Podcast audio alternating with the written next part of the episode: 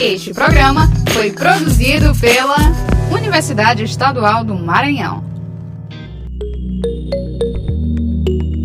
Olá, está começando a segunda edição do EMA Fica a Dica.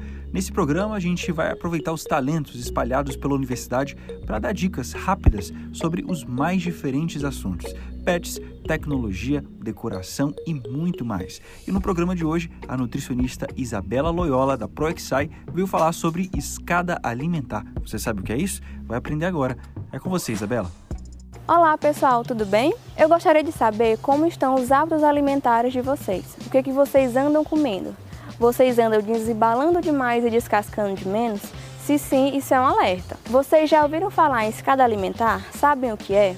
Neste vídeo eu vou explicar o que é e como ela pode ajudar na sua alimentação. Vamos lá? O que é a escada alimentar?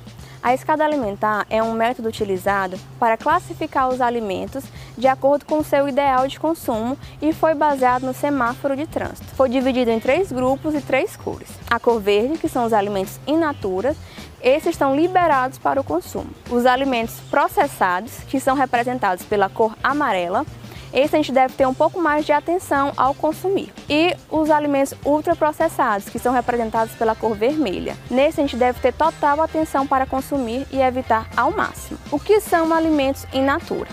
São aqueles alimentos que não passaram por nenhum processo na indústria e se passaram por algum processo foram mínimos, como limpeza e congelamento.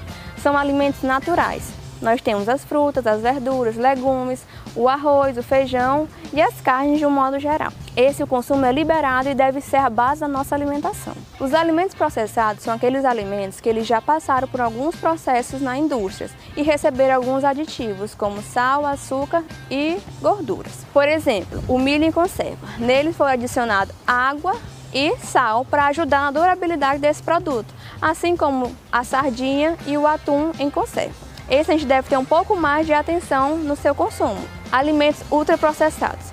São aqueles alimentos que já passaram por muitos processos na indústria e quase nada lembram aqueles alimentos naturais. Eles já receberam muitos aditivos como sal, açúcar, gordura, conservantes, é, realçadores de sabor e também corantes. Quais são esses alimentos? São os enlatados e embutidos de um modo geral. Nesse quesito entra biscoito recheado, salgadinho de pacote, refrigerante, suco ou achocolatados, entre outros. Nessa escada, a gente tem o degrau inferior, o mais baixo, que é o vermelho, que são os alimentos ultraprocessados, que devem ser o de menor consumo. O degrau intermediário, o amarelo, que a gente deve ter atenção no consumo desses alimentos, e o degrau maior, que é o degrau verde, que são os alimentos in natura, como eu já falei, são a base da nossa alimentação. Então, pessoal, essa foi a dica de hoje. Até a próxima. Este programa foi produzido pela Universidade Estadual do Maranhão.